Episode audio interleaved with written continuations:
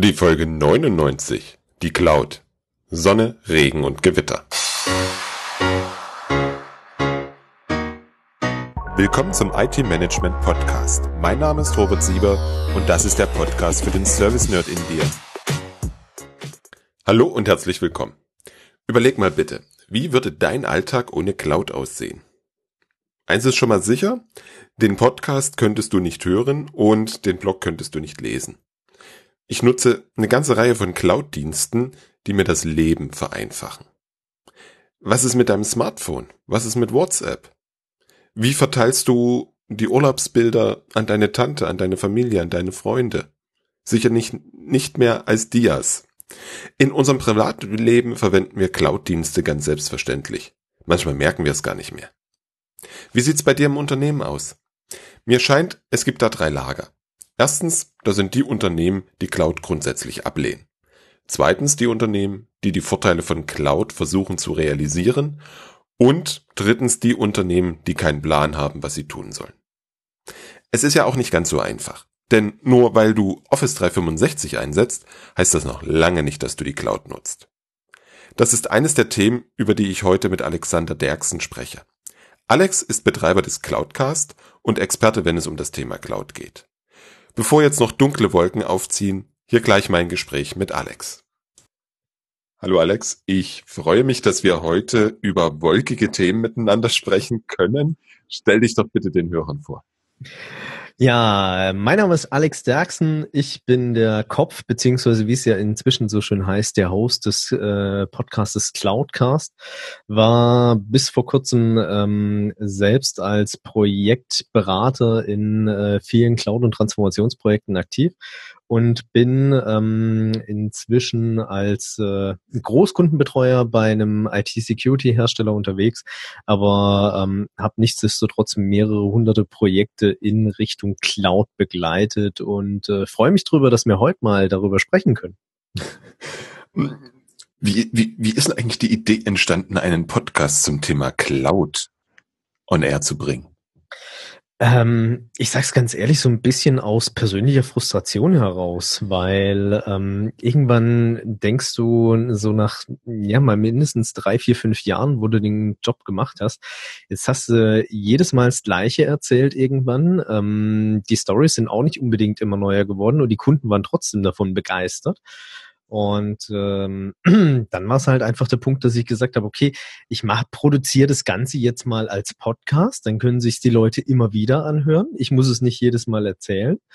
Und ähm, vor allem kann ich dann auch mal auch neue Stories mit hinzunehmen, die vielleicht der ein oder andere noch nicht kennt.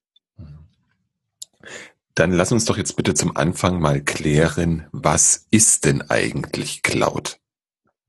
Ja, was ist denn die Cloud? Äh, ich habe da so ein bisschen persönliche Meinungen da dazu. Ähm, der Begriff an sich ist ja so ein bisschen, ich sag jetzt mal ein Kultwort, was so über die letzten zehn Jahre vielleicht gehypt wurde und auch entstanden ist ich fand ganz interessant den Ansatz mal, den ich auf einem Event mitbekommen habe, wo jemand gesagt hat, die Cloud ist eigentlich schon seit Anbeginn der PC-Ära eigentlich vorhanden, weil ähm, Cloud ist alles, was erstmal nicht lokal bei mir auf der Maschine läuft.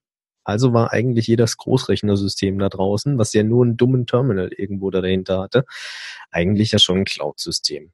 Klar, eine private Cloud war nur für einen beschränkten Benutzerkreis, aber es war eine Cloud-Applikation am Ende des Tages. Und ähm, das, was wir ja heute unter Cloud verstehen, ist ja meistens ähm, alles, was irgendwo außerhalb der eigenen Räumlichkeiten passiert. Also dieses ganze Thema, sei es äh, Amazon Web Services, Azure oder ähm, die Private Cloud-Anbieter wie eine Profitbricks oder dergleichen, die da irgendwelche Services zur Verfügung stellen. Mhm. Ich verbinde mit dem Thema Cloud eigentlich auch noch so Themen wie Skalierbarkeit, Elastizität, Pay as you go, also Kosten nur, wenn ich sie tatsächlich nutze.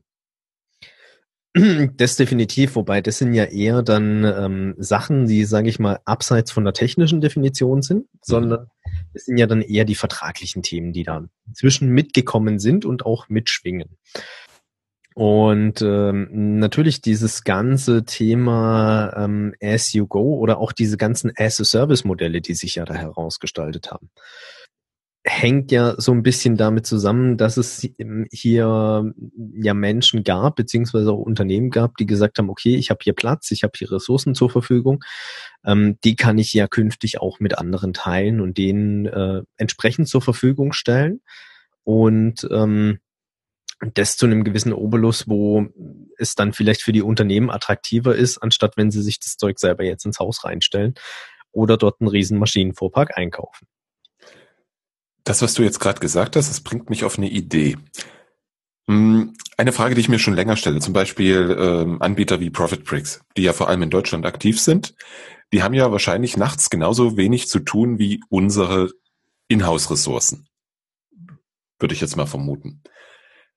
Stichwort Sharing Economy. Wenn ich jetzt als Unternehmen hingehen würde, meine Ressourcen nachts jemanden anders vermiete auf einem anderen, in einer anderen Zeitzone, das wäre doch ein Modell, oder? Ist definitiv ein Modell. Und ähm, es gab ja solche Modelle sogar schon für lokale Infrastrukturen, ähm, wo das jetzt mehr auf den Teilbereich damals beschränkt war, auf den Bereich Storage. Ähm, ich glaube, es gab auch kein Unternehmen, was die Lösung wirklich so mal in der Tiefe und Breite im Einsatz hatte. Wir haben es mal wirklich spaßeshalber ausgetestet in einem meiner vergangenen Unternehmungen, bei der ich aktiv war. Ähm, und zwar gab es von Datacore mal irgendwie so eine Lösung, wo du hingehen konntest, konntest Speicher virtualisieren, der verteilt war auf mehrere Geräte. Und mhm. wir haben dann äh, einen Diskpool geschaffen aus knapp 200 PCs. Es war zwar nicht performant, aber es war da. Und ja, unter dem Stichwort Sharing Economy ähm, wäre das sicherlich einer der sinnvollen Ansätze. Und ähm, es ist ja auch so, es hatten, es hatten ja auch die großen Provider ja schon probiert, dass sie diese Sharing Economy beziehungsweise dieses Follow the Sun Prinzip, was ja da auch da dahinter hängt, entsprechend effizient nutzen. Allerdings gab es da dann ein paar behördliche Restriktionen, die da durchgeführt wurden. Letzte, die wir erst gespürt haben, war die allseits beliebte DSGVO und ähm, da gäbe es sicherlich wunderbare Betriebsmodelle, was man da machen kann. Ähm, bei den Unternehmen, und ich denke, das wirst du sicherlich auch bestätigen, die in-house noch das Ganze betreiben oder ich sag mal nur in der Co-Location, also einfach außerhalb ihrer eigenen Räumlichkeiten sagen, okay, wir haben hier einen Rechenzentrumsbetreiber gefunden, der halt äh, von den Räumlichkeiten her einen höheren Standard bieten kann als wir. Ähm, dort kann ich solche Konzepte auch ziemlich gut und effizient umsetzen, solange ich das Ganze natürlich dann auch noch unter einer gewissen Sicherheit am Ende des Tages laufen lassen kann. Also gerade das Stichwort Backup wird immer noch bei vielen Cloud-Projekten, habe ich festgestellt, an einigen Stellen auch noch unterschätzt. Da sprichst du ein ganz wichtiges Thema an. Ich erlebe das gerade bei einigen meiner Kunden, bei denen ich eigentlich überhaupt nichts mit diesem ganzen Cloud zu tun habe aber gerade über das Thema Backup diskutieren wir recht häufig. Das, was ich so sehe, ist, einer der ersten Schritte in die Anführungsstrichen Cloud ist so Office 365. Man denkt drüber nach, was man mit dieser vier Hände voll Tools so Sinnvolles anstellen kann. Und irgendwann kommt man an den Punkt, ja, wie sicher ich das denn jetzt? Und das stellt viele der Unternehmen vor ganz schöne Probleme. Wie sind da deine Erfahrungen? Hm, also es gibt im Bereich, wenn wir jetzt mal bei dem Kind bleiben, Office 365, ich bin bei dir, es ist eine Einstiegsdroge für viele. Es ist auch einfach so, das, was mit Office 365 passiert ist, und ähm, ich habe ja irgendwann die Ehre gehabt, dass Microsoft mich ja zu einem von deren höchst zertifiziertesten Leuten ausgebildet hat in dem Bereich. Du kannst so viel mit diesem Zeug einfach machen. Ähm, das Ding ist, es hat allerdings halt auch seine Hemmschuhe, unter anderem im Bereich Backup. Und ähm, es gibt mehrere Lösungswege am Ende des Tages. Ähm, das hängt halt davon ab, wer begleitet mich innerhalb dieser Transition, beziehungsweise es ist ja eigentlich nur ähm, in der Regel in erster Linie der Bereich, dass der Mailverkehr beziehungsweise der Mail-Service ja woanders hingegeben wird, indem ich halt sage, okay, ich habe kein Exchange lokal mehr, sondern ich gebe den nach draußen hinaus und lass den künftig bei äh, dem Unternehmen betreiben, die den ganzen Quatsch ja auch entwickelt haben, also Microsoft. Und ähm, da gibt's inzwischen ziemlich gute Backup-Lösungen, sei es beispielsweise, ähm, wie hieß es, eine Skykick, äh, die dann sehr, sehr gutes Angebot hat, was ich auch persönlich sagen muss, sehr attraktiv ist und ähm, womit ich dann auch ein bisschen erweiterte Archivierungsszenarien ähm, einfach erfüllen kann. Oder wenn ich dann sage, okay, ich möchte noch vielleicht so einen doppelten Boden bei mir am Ende des Tages drunter haben, ähm, gibt es auch von renommierten Backup-Herstellern wie beispielsweise eine Acronis oder eine Veeam auch entsprechende Lösungen, dass ich sagen kann, okay, ich ziehe das Ganze äh, mir runter, wieder lokal auf meinen Disk Storage und wenn irgendwas hart auf hart kommen sollte, kann ich mir aus einem Image heraus dann auch ein Exchange deployen. Mhm. Ich habe manchmal so den Eindruck, dass gerade Microsoft da an den Stellen, wo es eigentlich wirklich knackig wird, aufgehört hat. Einfach sagt, das ist nicht unser Leistungsumfang, kümmert euch bitte selber drum. Backup, Archivierung und die ganzen Punkte, die dazugehören. Liege ich da falsch? Ich glaube, das hängt so ein bisschen damit zusammen, ähm, dass Microsoft selber jetzt noch keine fertigen passenden Produkte so aus dem Bereich im selbst entwickelt hat oder in dem Umfeld am Laufen hat. Also klar, es gab mit äh, DLP, also Data, nee, nicht Data Leak Prevention, ähm, DPM, Data Protection Manager, ähm, gab es ja mal im Bereich der System Center Familie beispielsweise so ein, ähm, ja, Backup-Produkt. Ähm, ich kenne kein einziges Unternehmen, was es wirklich irgendwann mal produktiv in Einsatz genommen hat. Ähm, Und ich denke, das sind so hauptsächlich die Hemmschwellen, die da dahinter hängen, dass eine Microsoft sagt, nee, machen wir einfach nicht. Auf der anderen Seite ist es aber natürlich auch so, man muss es mal unter einer architektonischen Sicht heraus betrachten. Ähm, wir haben jetzt äh, bei dem ganzen Themenbereich Office 365 ja eine Azure-Architektur zugrunde liegen, die zum Großteil auf irgendwelchen Linux- und Unix-Derivaten läuft, beziehungsweise Red Hat Enterprise Kernels und ähm, du hast dann äh, diese Multi-Tenant-Umgebung da laufen und ähm, jetzt zieh da mal ein Backup da davon. Vor allem ist es am Ende des Tages auch so, du wirst den Backup-Plan nie zur vollen Zufriedenheit eines jeden Einzelnen durchführen können, weil natürlich ist es so, dass 90 Prozent der Unternehmen dann sagen, ich möchte mein Backup gerne freitags abends um neun Uhr gestartet haben und morgens um äh, montags morgens um vier muss es dann fertig sein, damit alles wieder läuft. Und das ist auch so ein bisschen das Problem, was ich bei den vielen Privat Private Cloud Projekten mitbekommen habe, beziehungsweise auch äh, live erlebt habe, ähm, du musst halt da auch dann immer wieder dann schauen, welchen Kompromiss kann ich denn gehen, beziehungsweise was ist am Ende des Tages aus machbar oder wie viel Geld möchte ich dann für die Lösung auch ausgeben, ähm, damit ich dann meine persönlichen Bedürfnisse und Wünsche durchgesetzt bekomme und äh, mich nicht an die Standards des Providers halte. Wobei wir da ja schon wieder an dem Punkt sind, ist es dann überhaupt noch ein Service im Sinne eines skalierbaren, gleichen, standardisierten Angebotes. Und spätestens dann würde ich wieder Kopfweh bekommen als verantwortlicher CIO, wenn ich da einen Provider habe, der sagt, ich mache für dich Services, aber du kannst viele Dinge individuell machen. Da habe ich so meine Sorgen, was die wirtschaftliche Schlagkraft des Anbieters dann angeht. Ich durfte das ja live erleben mit der HP, hatte da mein IT-Service Management Tool, HP Service Anywhere, was jetzt heute Smax heißt und bei Microfocus ist. Und HP hat sich mit dem Cloud-Betrieb anscheinend, so meine Theorie, massiv verhoben, so dass sie das gesamte Produkt dann abgekündigt haben. So ein Cloud-Betrieb ist ja, insbesondere wenn man Applikationen hat, die eher in Containern oder Tenants laufen, als dass sie wirklich cloudfähig sind, ein ganz schönes Unterfangen. Wie schätzt du das ein in Richtung der vielen Anbieter, die es da draußen gibt, die jetzt an ihre Produkte äh, Service ranschreiben? Also das Thema as a Service hat, glaube ich, jeder da dahinter geklemmt am Ende des Tages, ähm, weil jeder irgendwie gesagt hat, wir müssen da in dem Teich mitschwimmen. Es war genauso vor fünf ich glaube, fünf Jahren oder dergleichen knapp, äh, war ja die große Managed Service Welle. Jeder hat Managed Services angeboten.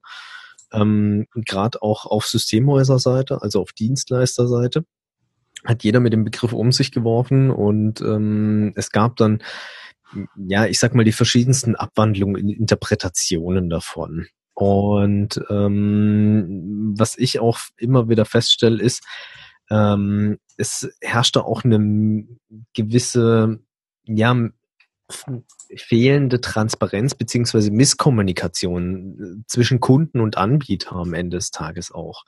Weil ähm, die Kunden verstehen teilweise unter Cloud was völlig anderes als die Anbieter. Also ich wurde auch schon, war in Gesprächen mit Kunden drin, wo es dann hieß, ja, wir möchten in die Cloud und wir stellen uns das und das und das vor und dann sitzt du am Ende des Tages da und sagst, ja, ähm, das, was du aber hier haben möchtest, ist nicht Cloud-Betrieb. Das, was du haben möchtest, ist Outsourcing. Du willst, dass du keine Verantwortung mehr für deine IT trägst, beziehungsweise vielleicht nur noch für den und den Bereich, dann kostet es aber auch entsprechenden Obolus X. Ähm, wir können da noch mit Schleifchen arbeiten und Individualisierung an jeder Stelle.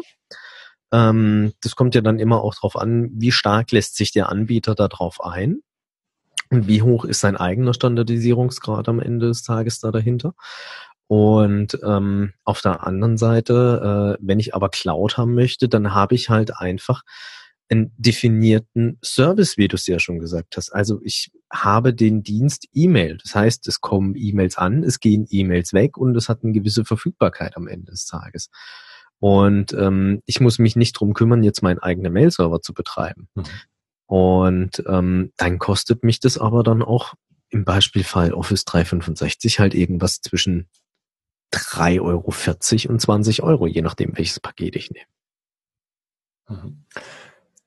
Letzter Punkt zu Office 365. Mm, ich stelle mal folgende Theorie in den Raum und interessiere mich für deine Meinung. Ich sehe Office 365 vor allem als eine neue lukrative Form der Lizenzierung. Für Microsoft. Ja. Also ganz klares Ja und ich musste auch gerade ein bisschen schmunzeln. Also ähm, Office 365 ist in erster Linie ein reines ähm, Lizenzangebot am Ende des Tages, so dass ich sagen kann, okay, ich kann mein Office-Paket jetzt künftig mieten und muss es nicht mehr kaufen. Die Möglichkeit gab es früher zwar auch schon, mhm. aber es hat kaum einer genutzt. Ähm, es gab auch diverse Vertragsformen, wo man das Ganze mal durchspielen konnte und dergleichen, aber ähm, es war ja auch in der Regel so, dass die meisten gesagt haben, na, ich kaufe heute irgendwie eine Software und ähm, dann muss die die nächsten fünf bis zehn Jahre laufen. Und das war's. Und ähm, das, was Microsoft wirklich mit Office 365 geschaffen hat, beziehungsweise ich sehe es persönlich auch so ein bisschen als kaufmännischen Move, den sie da dahinter vollzogen haben. Sie sind halt hingegangen, haben das ganze On-Premise-Modell einfach unattraktiv gemacht ähm, und haben gesagt, okay, nutze die Cloud-Lizenzierung, egal ob du die Cloud auch nutzt oder nicht. Und damit wird es dann für dich am Ende des Tages attraktiv. Und so sind auch viele Deals gewonnen worden. Ähm, auch viele meiner Deals gebe ich ganz offen und ehrlich zu. Und ja, ich habe auch daran partizipiert.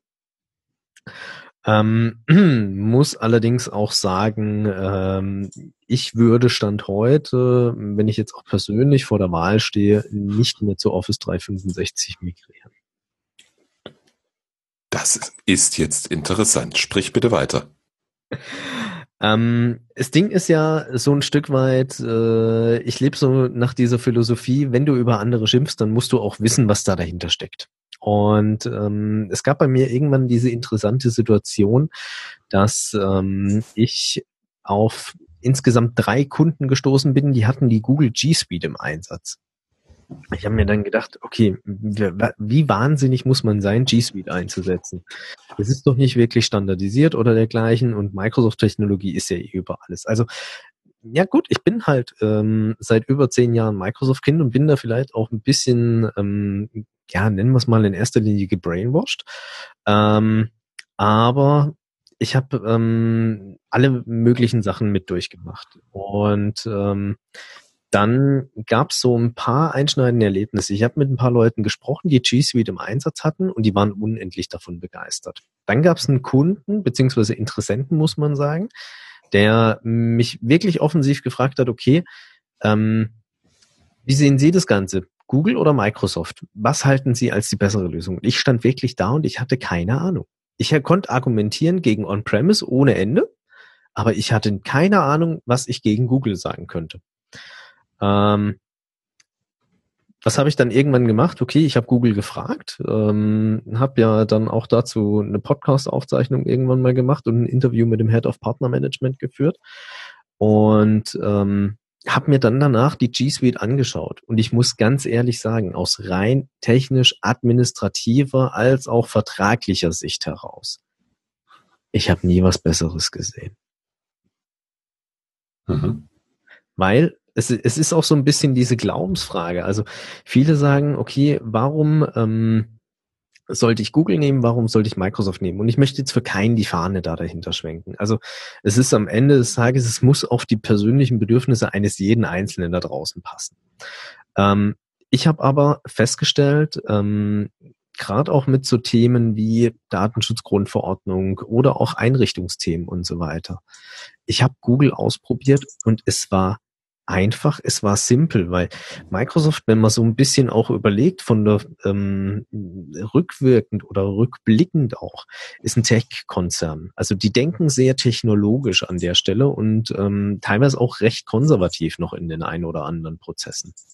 Und das spiegelt sich teilweise in den Produkten und eine Google geht diesen userzentrischen Ansatz und sagt, unsere Produkte müssen einfach konsumierbar sein. Und ich hatte noch nie so schnell bei einem Cloud-Anbieter, als bei einem Public Cloud-Anbieter, einen ADV-Vertrag unterschrieben wie bei Google. Vor allem, ich habe ihn auch gleich gefunden. Ich habe mich mal Stunde, vier Stunden lang durchs Trust Center bei Microsoft durchgewühlt und habe nichts gefunden. Mhm. Okay. Klingt spannend.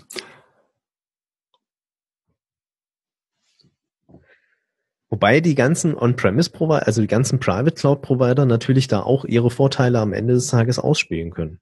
Das heißt, Profit Bricks 1 und 1, äh, die äh, Kollegen von der T-Systems beziehungsweise Deutsche mhm. Telekom haben ja auch entsprechende Angebote im Einsatz.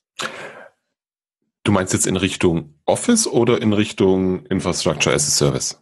Sowohl als auch. Mhm. Weil wenn du jetzt die deutschen Vertreter da an der Stelle nennst und wir dann beim Thema Infrastructure as a Service sind, da habe ich immer so meine Probleme, das Cloud zu nennen. Ja, das ist außerhalb, es entspricht deiner Definition vom Anfang, keine Frage. Und für mich ist Cloud eher sowas wie, ich gucke hier gerade bei Amazon auf der Webseite Amazon Polly, konvertieren von Text in natürliche Sprache oder Amazon Recognition, Analysieren von Bildern oder Videos. Oder wenn ich mal rüber zu Azure schaue, ähm, das ganze Thema Azure Kubernetes. Also Dienste, Services, die ich in meine Anwendung, in meine Applikation integriere, um Spezialfunktionen zu nutzen, um halt dieses On-Demand-Dinge zu nutzen. Ähnlich wie wir beide es ja mit dem Podcast machen. Wobei da gehe ich jetzt davon aus, dass du auch Opphonic nutzt. Fragezeichen. Mm, nein. Nee, machst du nicht. Gut. Dann mach nur ich das zur Audioverbesserung. Ich, ich, ich verbessere das Audio unseres Interviews nicht selber. Das macht der Dienst für mich. Das macht die Intelligenz für mich. Das sind für mich Cloud-Dienste. Infrastructure für as a Service ist für mich eigentlich das, was du auch von in Richtung Outsourcing geschickt hast. Ja, also ich sag mal, dieser ähm, Begriff Infrastructure as a Service ist für mich persönlich ein bisschen eine Modeerscheinung. Also früher hieß es mal Hosting klassischerweise und weil man sich äh, vielleicht dafür zu schade war, ähm, ich mit einer Strato 1 und 1 und Host Europe auf eine Stufe zu stellen, weil die machen ja nur dummes Webhosting, also irgendwelche Websites betreiben, ähm, ist man hingegangen, hat einen neuen Begriff gefunden, der dann Infrastructure as a Service hieß. Also es, äh, Root-Server gab es schon vor 30 Jahren, glaube ich, den ich beziehen konnte bei irgendwelchen Anbietern. Ähm, bloß hieß es dann halt nicht IAS, sondern das hieß Root-Server oder Dedicated Server, den ich da irgendwie angemeldet habe. Und der Oberbegriff war, es war bei einem Hoster. Ähm, für mich fängt das Thema Cloud wirklich an, ab dem Zeitpunkt spannend zu werden, wo ich äh, in diesem Plattformgedanken unterwegs bin. Also alles, was so ab dieser, es gibt ja dieses wunderschöne Schichtenmodell, im As-a-Service-Bereich, also IaaS so als die grundlegende infrastrukturelle Sicht. Ähm, dann oben drüber kommt dann die Plattform, ähm, wo ich dann schon gewisse standardisierte Dienste einfach beziehe. Und sei es einfach auch meinetwegen nur das äh, full managed gepatchte Betriebssystem von irgendeinem Anbieter Ähm, oder dann auch beispielsweise äh, wirklich eine mandantenfähige Applikation wie dann SQL-Server oder dergleichen. Und ab da fängt dann für mich persönlich die Cloud erst wirklich an. Mhm. Mhm. Ja. Dem kann ich folgen. Hm, jetzt, nichtsdestotrotz, was wir gerade besprochen haben und wie alt teilweise der Hut ist, stehen ja viele Unternehmen davor, sich zu entscheiden, was mache ich on-premise, was mache ich beim Hoster, was mache ich in der Cloud. Gibt es aus deiner Sicht Voraussetzungen, die ich als Unternehmen haben muss, damit das Ganze erfolgreich wird? Hm, also natürlich, es gibt gewisse technische Voraussetzungen, die ich an der einen oder anderen Stelle schaffen muss. Ähm, ich sollte allerdings im Vorfeld mir sehr viele Gedanken dazu machen und ähm, dazu auch ruhig mal die Hilfe von externen Leuten in Anspruch nehmen. Ähm, wie kann denn für mich so eine Transformation aussehen in die Cloud? Also welche Dienste möchte ich denn überhaupt auslagern? Und bin ich dazu überhaupt in der Lage und ähm, fähig, diese auszulagern? Klar, das Thema E-Mail ist meistens in der Regel recht einfach, aber ähm, es ist auch der Punkt, sich Gedanken darüber zu machen, wenn ich dann darüber hinaus auch gehe, ähm, welche äh, Konsequenzen zieht das Ganze mit sich. Und ich persönlich war einer, glaube ich, der ersten, die gesagt haben, die Cloud rechnet sich nicht. Also es gab ja viele Marketing-Slides, wo immer drauf stand, ja, Cloud kostengünstiger als äh, wenn ich es on-premise betreibe und so weiter. Und ähm, es ist halt der Punkt, ähm, es ist für einen, ich sag jetzt mal, klassischen Mittelständler und die Definition Mittelständler geht, hört bei mir so bei 500 bis 1000 Mitarbeitern in etwa auf. Ähm, ist es so, dass die sich extrem schwer tun, wenn sie in die Cloud gehen, weil da gibt's viele noch, die sind's gewohnt, die kaufen sich heute irgendwie ein Karren Blech ein für irgendwie ein paar hunderttausend Euro und ähm, betreiben dann ihre nächsten zehn bis zwölf Jahre. Was sie allerdings nicht verstanden haben, ist, wenn sie in Richtung Cloud gehen, dass sie da auch von ihren Prozessen her sich kontinuierlich verändern müssen. Beziehungsweise auch mal schauen müssen, okay, wie verändert sich denn der Dienst, den ich da auch beziehe, ähm, zu meinem Vorteil oder vielleicht auch im schlechtesten Fall zu meinem Nachteil. Und ähm, ich hänge da halt in so einer kontinuierlichen Schleife dann drin und muss mir natürlich auch dann Gedanken machen um Sicherheitsthemen, wie, wie steht es um das Thema Anbindung, wenn ich jetzt hingehe und sage, okay, ich bin ähm, so innovativ und gebe beispielsweise mein ERP nach außen, dann sollte ich halt nicht nur mit einer 6 Megabit Leitung da sitzen, wo dann irgendwie 200 Leute drüber laufen, ähm, sondern dann sollte ich mir auch mal Gedanken drüber machen, dass ich eine zweite Hauszuführung habe ähm, an meinem jeweiligen Standort, damit die Leute auch arbeiten können, wenn mir mal diese 6 Mbit-Leitung wegkachelt. Und das stelle ich leider zu häufig fest, dass da sich keine Gedanken drüber gemacht werden. Und ähm, wie gesagt, auch einfach sich Gedanken darüber machen, welche Dienste kann ich denn überhaupt rausgeben? Was kann ich verschmerzen und mit welchem Sicherheitsrisiko am Ende des Tages? Und ähm, es ist auch so, natürlich ist, äh, ich kenne es ja auch, ich habe es ähm, bei einigen ähm, Projekten auch mitbegleitet, auch mal wirklich aktiv mitbegleitet, wo ich dann irgendwann mit einem CIO durch die Welt getingelt bin und äh, vor Administratoren gesessen bin, die Existenzängste hatten. Ähm, schafft für die Leute einfach auch Lösungen und Chancen, wie deren künftiger Arbeitsalltag aussehen kann. Also das Thema ist, die Cloud bringt enorm viele Vorteile für ganz viele Leute da draußen, einfach aufgrund der Flexibilität und der Möglichkeiten da dahinter. Ähm, aber nimmt die Leute einfach mit, weil ich glaube, kein Unternehmen dieser Welt, wenn die so eine IT-Abteilung von fünf bis zwanzig Leuten oder dergleichen haben, will die jetzt von heute auf morgen auf die Straße setzen, nur weil sie gesagt haben, okay, wir sind jetzt in die Cloud gegangen. Und ähm, was auch vielerlei ähm, missachtet wird, äh, wie ich festgestellt habe, ist auch dieses ganze Thema Vertragswerk. Das es wird dann irgendwann zum Schluss ähm, ich nenne es jetzt mal dahingeschludert und ähm, dann stellt man fest, hm, wir sollten jetzt eigentlich schon migrieren und ähm, aber es hat sich noch keiner so wirklich die Verträge angeguckt. Und ähm, das ist auch ein enorm wichtiger Punkt. Und äh, es gibt auch so ein Statement von mir, dafür hasst mich ähm, inzwischen fast die ganze Systemhausbranche, die selbst auch Cloud-Dienste anbieten. Aber ich bin persönlich der Meinung, wenn ich einen Cloud-Dienst anbiete, dann hat der eine Laufzeit von maximal einem Monat, also Mindestvertragslaufzeit. Mhm. Ähm,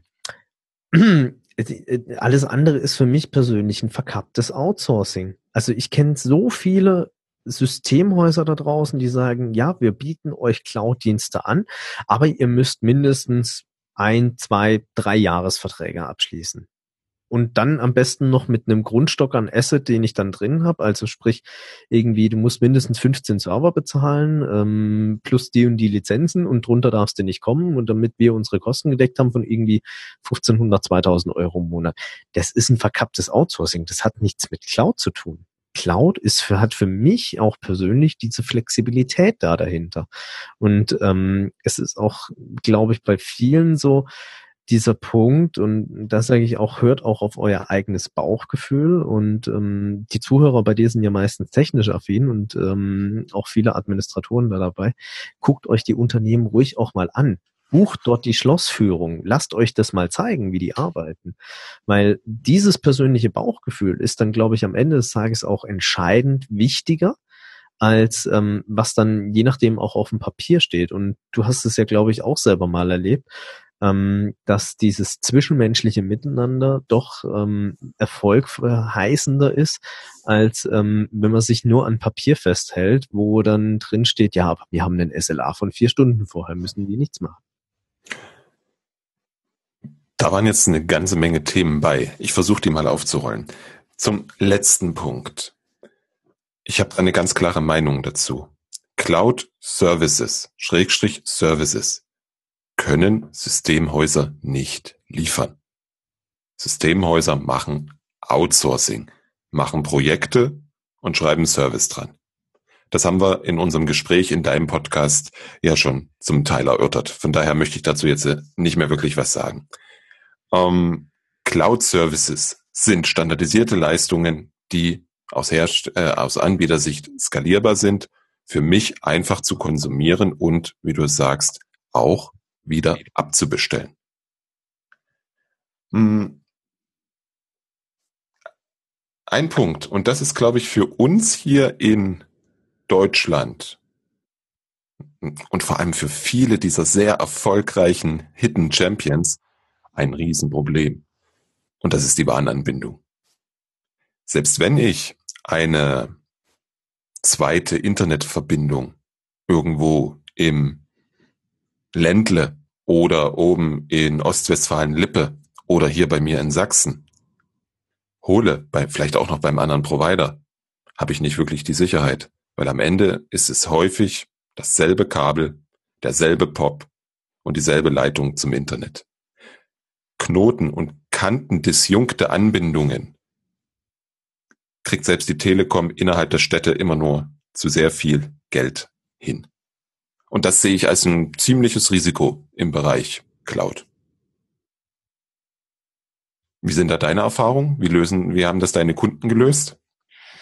Wir hatten verschiedene Szenarien, also von ähm, klar separater Provider. Ich habe den großen Vorteil gehabt, ich habe mit einem ähm, Dienstleister in vielen Fällen zusammengearbeitet, der das Provider-Management da dahinter für mich abgehandelt hat. Und ähm, der hatte glücklicherweise den Zugriff auch auf die ganzen Trassenpläne, so dass wir dann auch wirklich hingehen konnten und konnten in solchen Projekten mit zwei separaten Hauszuführungen arbeiten, die dann auch über zwei getrennte Pops liefen am Ende des Tages, so dass wir dort nicht mehr diese Abhängigkeit hatten. Natürlich gibt es auch Fallback-Szenarien über irgendwelche Funkstrecken oder dergleichen ähm, die sind ja inzwischen auch einigermaßen bezahlbar geworden. Mhm. Aber was bei vielen Unternehmen einfach unterschätzt wird, ist diese Kosten mit rein zu kalkulieren. Ich kenne viele, die sind hingegangen, ganz blauäugig, haben migriert in die Cloud haben, oder haben einen Service geoutsourced, sagen wir es mal besser so, und ähm, haben dort dann gesagt, okay, muss ich mich jetzt nicht mehr drum kümmern Und äh, dann hat irgendwann mal kurz die Internetleistung gehustet und dann hat man festgestellt, oh scheiße, wir sind da richtig kräftig abhängig da davon. Und ähm, dann wird sowas erst im Nachgang irgendwo betrachtet. Mhm. Mhm. Also ganz wichtiger Punkt. Und der dritte wichtige Punkt, den du angesprochen hast, das ist das ganze Thema der Verträge. Je größer die Provider wären, umso, naja, schrecklicher werden die SLAs, die sie einem anbieten. Und das ist etwas, worauf ich als Kunde massiv achten darf, dass nicht 0815 SLA des Herstellers meinen Anspruch definiert, sondern meinen Anspruch den SLA definiert. Hast du da Erfahrung mit Microsoft oder mit Google oder wem auch immer der Großen, wie die sich in dem Moment verhalten, wenn ich als Kunde sage, hm, das reicht mir nicht? Hm, also bei Microsoft habe ich ähm, bei Einwurf von kleineren und größeren Scheinen gewisse Kompromissbereitschaft erlebt. Mhm. Ähm, nichtsdestotrotz, wenn ich auch Situationen kenne, wo ähm, man sowas im Vorfeld nicht angesprochen hat, dann kam es irgendwann zu einer dieser wunderbaren Eskalations-Sessions. Äh, mhm. Und ähm, eine Microsoft dann hingegangen ist und das Ganze ausgesessen hat. ähm, bei Google muss ich gestehen, habe ich es bis heute noch nicht mitgekriegt. Ähm, Amazon bin ich ganz ehrlich, gab es ja mal den Fall, ich glaube, der war 2009 ähm, in den Anfängen vom Elastic Block Cluster, wo ja mal irgendwie weltweit auf einmal 25 Prozent der Daten, glaube ich, verschwunden waren, weil in Irland ein Rechenzentrum abgeraucht ist. Verlustbehaftete Kompression. ähm, ja, ich, ich, ich, ich, ich habe das damals gelesen, da war ich noch Azubi ähm, und äh, war völlig schockiert und ähm, ich muss aber ehrlich gesagt gestehen, ich weiß nicht, wie es ausgegangen ist. Also ich glaube, Amazon hat damals richtig fett Strafe gezahlt an viele, aber ich glaube, die haben, wie das ja dann so üblich ist, wenn man sich vor amerikanischen Gerichten trifft, ähm, der das besser verkauft, gewinnt. Mhm. Mhm. Ja, also auch das ist ein ganz wichtiger Punkt, worüber ich mir als Kunde Klarheit verschaffen darf mit professioneller Hilfe. Welche Rechte, welche Pflichten ergeben sich für mich aus dem Vertrag und für den Fall der Fälle, wie sind meine Chancen? Das ist sicherlich etwas, was auch wieder für Anbieter aus unserem lokalen Raum spricht. Auf der anderen Seite dort das Angebot natürlich gerade bei den Cloud-Diensten, die ich vorhin erwähnt habe, im KI-Bereich, im ähm, Augmented Reality-Bereich, im Datenbankbereich und so weiter, ja jetzt durchaus auch begrenzt ist. Also das ist etwas, was man sich als Unternehmen wirklich ganz stark vornehmen darf. Wie ist das in den Unternehmen mit dem Thema Mindset? Dürfen wir da auch dran arbeiten? Oder hm, was sagt da deine Erfahrung? Ähm, das Mindset ist ein enorm wichtiger Punkt und ähm, ich finde es auch extrem spannend insofern, dass man die Leute einfach auch passend mitnehmen sollte. Also ähm, wenn ich in die Cloud gegangen bin und Cloud-Dienste nutze, arbeite ich eigentlich nicht mehr wieder vor. Also ähm, ich sag mal, gab ja einige Schlüsselerlebnisse bei mir. Einer war irgendwann das Thema, du äh, sprichst mit dem fünften Kunden irgendwann äh, Ende der 2013er Jahre und der sagt dir, ja, ich bin jetzt auch schon bei Office 365. Und du fragst ihn dann, was nutzt du denn daraus? Dann sagt er, ja, Mail und die Lizenz. Ähm, es ist einfach der Punkt, ähm, diese persönliche innere Neugier sollte wieder geweckt werden. Und ähm, das verbinde ich auch so ein bisschen mit dem Thema Mindset. Also diese innere Einstellung, neugierig zu sein und auch mal neue Wege zu gehen und auch mal Altes über Bord zu werfen. Also eine Cloud-Migration beziehungsweise auch dieser ganze wunderschöne Obergriff der digitalen Transformation. Es ist nicht ein rein technisches Thema, es ist auch ein visuales Thema. Und ähm, da muss ich mich drauf einstellen und auch einlassen können. Und da gehört eine gewisse Neugier dazu. Und dann sollte ich mich auch darüber informieren, was bieten mir die Anbieter denn an Möglichkeiten, die ich vielleicht jetzt auch gekauft habe, Stand heute.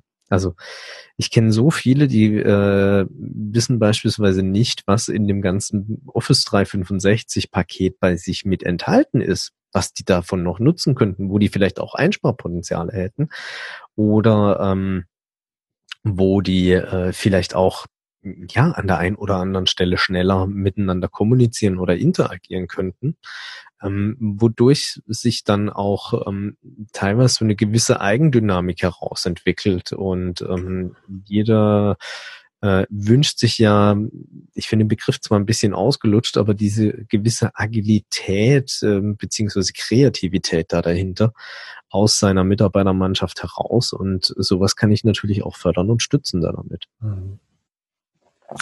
Wenn wir jetzt mal von Office 365 weggehen und in Richtung der vielen anderen Cloud-Services, die uns angeboten werden, dann ist, glaube ich, auch ein ganz wichtiger Punkt, dass sich die Menschen, die sich mit der IT-Architektur beschäftigen, die sich mit der Softwareentwicklung beschäftigen, in Unternehmen, bei, bei Herstellern, dass sich bei denen das Mindset auch ändert. Und dass man genau diese Dinge in seine Produkte integriert. Beispielsweise, wenn wir mal das IT-Service Management nehmen und da über Chatbots sprechen, das müsste theoretisch nicht jeder der Hersteller da selber entwickeln. Da könnte man auf Dienste zugreifen. Also dieses Denken in Bausteinen, in Services, das ist, glaube ich, ein ganz wichtiger Punkt. Und ein zweiter Punkt, den formuliere ich immer so.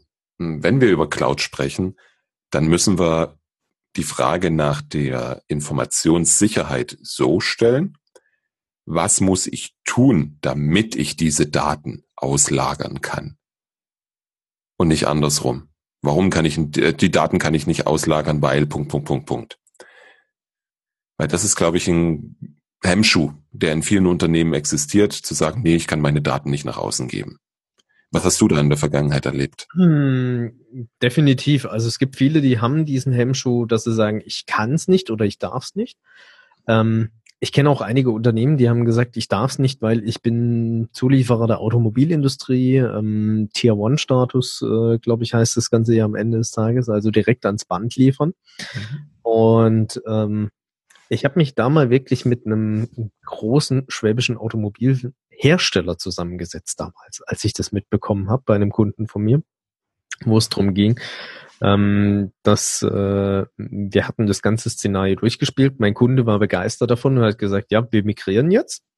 Und ähm, dann kam irgendeiner aus Compliance und hat dann gesagt, nee, können wir nicht machen, weil ähm, die Jungs sagen da nö. Und ähm, finde ich, wie man natürlich ist, habe ich irgendwie zwei, drei Wochen vorher gelesen, dass die gerade eine Migration auf einen Cloud-Service machen. Er hat dann gesagt, okay, pass mal auf, ähm, wir müssen mal reden. Und ähm, dann saß ich an einer Runde an einem Tisch ähm, mit einer Compliance-Abteilung eines Automobilherstellers, ähm, meinem Kunden und ähm, ich sozusagen als Mittel zwischending und ähm, das Ganze haben wir dann so weit eskaliert, bis wir dann die IT von diesem besagten Automobilhersteller am Tisch hatten und ähm, die dann gesagt haben, okay, pass auf, wir können es zulassen unter folgenden Auflagen. Klar, Entwicklungsdaten, nein, ähm, alles andere, was wir sonst operativ machen, sehr gerne. Mhm. Also es ist manchmal auch dieser Punkt, ähm, vielleicht des Nachfragens. Ähm, gab auch so Situationen, wo sich jemand als äh, Zulieferer der Automobilindustrie angesehen hatte, war es aber eigentlich am Ende des Tages auch nicht, wie es sich dann herausgestellt hat. Mhm. Genau. Also es ist hinten raus immer die Frage, was muss ich tun, damit ich es auslagern kann? Und wenn dabei rauskommt bei dieser Frage, nee, du darfst es nicht, weil, bum, bum, bum, ist ja valide.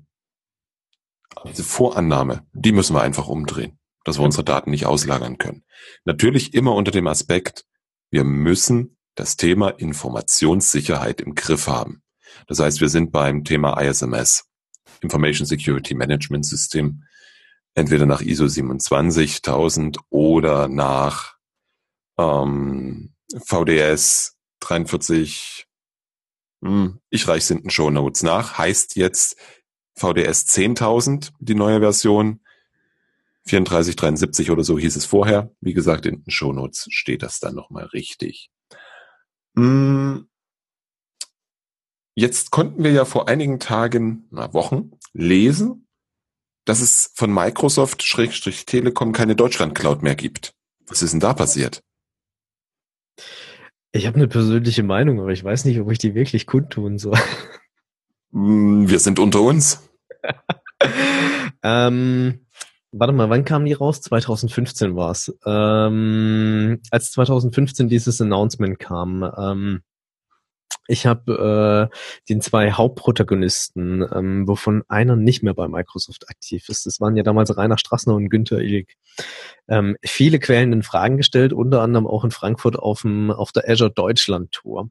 Und ähm, es kam damals auch schon raus, okay, auf der einen Seite war eine Microsoft mit dem ganzen Thema doch relativ spät dran. Ähm, weil die wenigsten werden es wissen, damals gab es schon eine Datenschutzgrundverordnung, die verabschiedet war. Also ähm, das Gesetz stand fest. Äh, es wurde nur noch nicht so durchgegriffen, wie es ähm, seit diesem Jahr wird. Und ähm, zudem waren andere schon deutlich voraus. Also eine Amazon hatte, glaube ich, zwei Jahre vorher in Frankfurt bei der Equinex ihren ersten Standort gegründet. Ich habe gesagt, okay, Leute, das wird ein Rohrkrepierer. Das habe ich denen auch ganz offen und ehrlich ins Gesicht gesagt, allerdings dann ohne Mikro in der Hand. Ähm, aber es kam damals auch schon raus, okay, das Ganze ist noch nicht sattelfest. Es wurde eine riesen Malbetrommel erstmal geschürt. Ähm, dann war auch so dieser Punkt, dieses ganze Betriebskonzept haben sie, glaube ich, im Laufe der Zeit schon in den Griff gekriegt. Allerdings ähm, erklär jetzt mal jemandem, der sich auch inhaltlich damit beschäftigt und vielleicht dann auch mal mit den Vertragsgeschichten, ähm, warum er jetzt irgendwie, was waren es, glaube ich, 20 Prozent mehr zahlen soll, dafür, dass er die gleiche Leistung kriegt und dann noch irgendwie so ein ähm, Verein namens T-Systems damit rumspielt. Mal abgesehen davon, dass ähm, ich habe ein paar befreundete IT-Rechtler, die sind mit mir, und der eine davon macht auch Gesellschaftsrecht, das war ganz lustig. Er ist hingegangen, okay, warte mal, die T-Systems ist gelistet an der Nasdaq, also ist es nach amerikanischem Recht ein amerikanisches Unternehmen. Oh, scheiße, haben wir irgendwie ein Problem.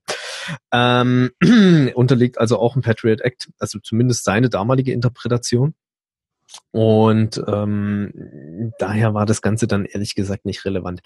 Ich persönlich glaube sogar ein Stück weit, es gab ja auch dieses wunderbare Announcement, dass Microsoft ja ähm, gewisse ja, Platzprobleme hat in ähm, Dublin beziehungsweise Amsterdam auf ihrer normalen Azure Europe.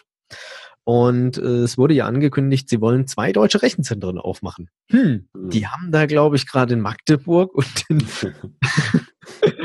äh, Frankfurt ein paar Assets von sich rumstehen, die gerade zwar noch von jemand anderem betrieben werden, aber demnächst kostengünstig frei sein könnten. Ja, da werden Kapazitäten frei. Das ist doch schön. Ich glaube, so schnell hat Microsoft noch nie ein Rechenzentrum eröffnet. Ja, dann brauchst du es nicht mehr im äh, Ozean versenken. Das ist schon alles gut gekühlt. Genau. Ja, das, das, das schöne Rechenzentrum da in Magdeburg, das muss noch gefüllt werden.